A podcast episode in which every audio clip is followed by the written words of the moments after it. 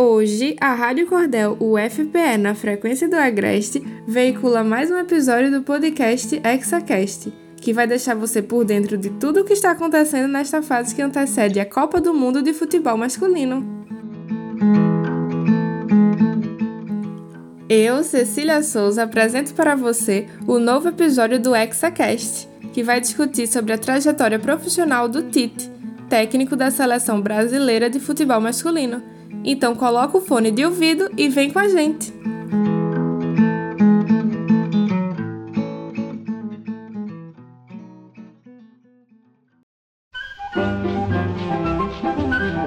Olá, sejam bem-vindos e bem-vindas ao segundo episódio do ExaCast, o seu podcast semanal sobre a Copa do Mundo de 2022 no Catar. Eu sou Helder Enfio e no episódio de hoje iremos falar um pouco do técnico da seleção brasileira. Eu sou Alisson Félix. Eu sou Ebert Ramos e esse é o ExaCast, do Agreste de Pernambuco ao Hexa no Catar. O técnico Adenor Leonardo Bach, mais conhecido como Tite, é o atual treinador da seleção brasileira. Ele está no cargo desde 2016 quando chegou à seleção após um excelente trabalho no Corinthians. Ele vai para sua segunda Copa à frente da seleção brasileira, mas diferente de 2018, agora ele teve um ciclo completo de quatro anos de trabalho. O Mundial da Rússia foi a primeira competição de tiro curto do técnico no comando da pentacampeã do mundo, e ele acabou cometendo alguns erros que acabaram contribuindo no baixo desempenho da seleção em relação às eliminatórias e consequente eliminação para a Bélgica nas quartas de final. A eliminação foi resultado de uma série de erros cometidos por Tite durante a Copa. Listamos alguns erros que adiou o hexacampeonato. Tite é um técnico que costuma ser fiel aos seus jogadores, principalmente quando eles estão em má fase. No Mundial, Gabriel Jesus, Paulinho e William não tiveram boas atuações durante os cinco jogos, e mesmo assim, ele não optou por colocá-los no banco de reservas nas quartas de finais. Na Europa é muito comum os treinadores divulgarem a escalação horas antes da partida, mas Tite foi um pouco, entre aspas, amador e divulgou um dia antes. Isso deu ao técnico belga, o espanhol Roberto Martinez, um dia inteiro para preparar a Bélgica com base nas fraquezas do time brasileiro, principalmente mudando o posicionamento do atacante Lukaku para jogar nas costas do lateral esquerdo Marcelo. Além disso, na lista de convocações para o Mundial, Tite apostou em alguns jogadores que estavam lesionados ou se recuperando, como Neymar, Fred, Renato Augusto e Douglas Costa, essa aposta foi de alto risco e influenciou no desempenho da seleção durante a Copa. Tite destacou em uma entrevista ao programa Bem Amigos do canal Sport TV a importância de ter tido um ciclo completo de preparação para esta edição do Mundial.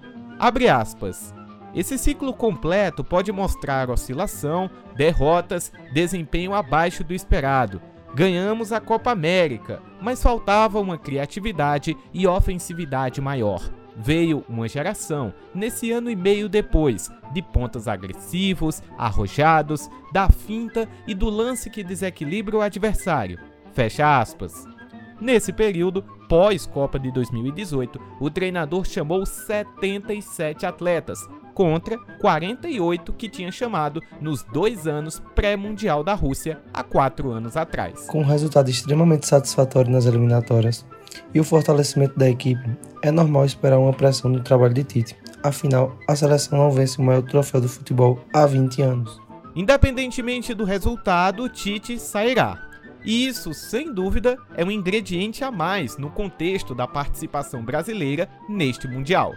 Tite evita falar de família ao se referir sobre o seu grupo de jogadores convocados. Rejeitou o termo com unhas e dentes em entrevistas coletivas e disse que nada pode ser comparado aos seus laços efetivamente familiares. É isso aí, Herbert. Mas é notável que há, nessa seleção, uma grande proximidade entre os jogadores e a comissão técnica.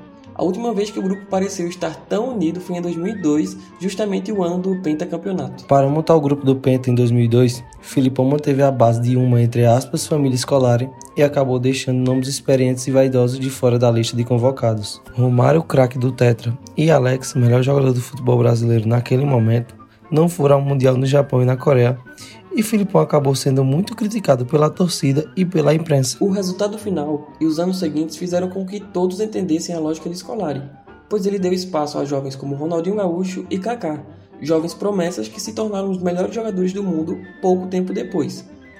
Agora em 2022, Tite certamente enfrentará desconfiança com sua lista de convocados para o Mundial. Apesar da FIFA comunicar que irá aceitar até 26 jogadores de cada seleção, obviamente muitos dos 77 atletas que participaram do ciclo preparatório desta Copa ficaram de fora da seleção brasileira. Dentre as principais dúvidas sobre essa convocação estão as laterais, principalmente o lado direito, e quais serão os centroavantes chamados por Tite para o Mundial. A lista de convocados será divulgada no próximo dia 7 de novembro, colocando fim ao mistério e certamente causando a inevitável revolta de muitos torcedores. Se realmente aprendeu com os erros da Copa passada, Tite será uma peça crucial para a conquista do título.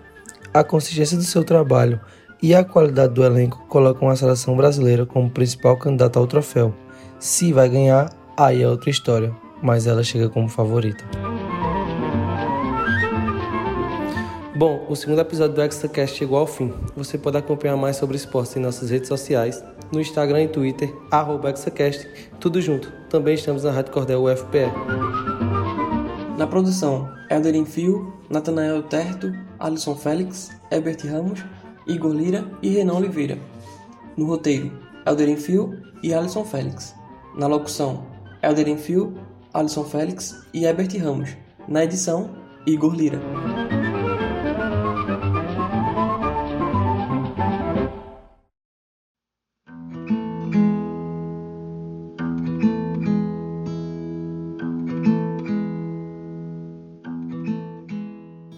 Você acabou de ouvir o segundo episódio do podcast ExaCast, parceiro da Rádio Cordel UFPE. Próxima semana vamos ter mais novidades sobre a Copa do Mundo de Futebol Masculino. Acompanhe a gente!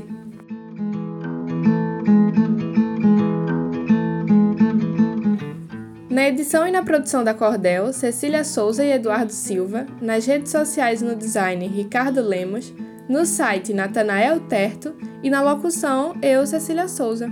A Rádio Cordel FPE está no Spotify, no Anchor, no Rádio Public e nas principais plataformas de áudio. A trilha sonora é de Gabriel Villanova. Estamos também no Instagram, segue a gente por lá, arroba Rádio Cordel, tudo junto.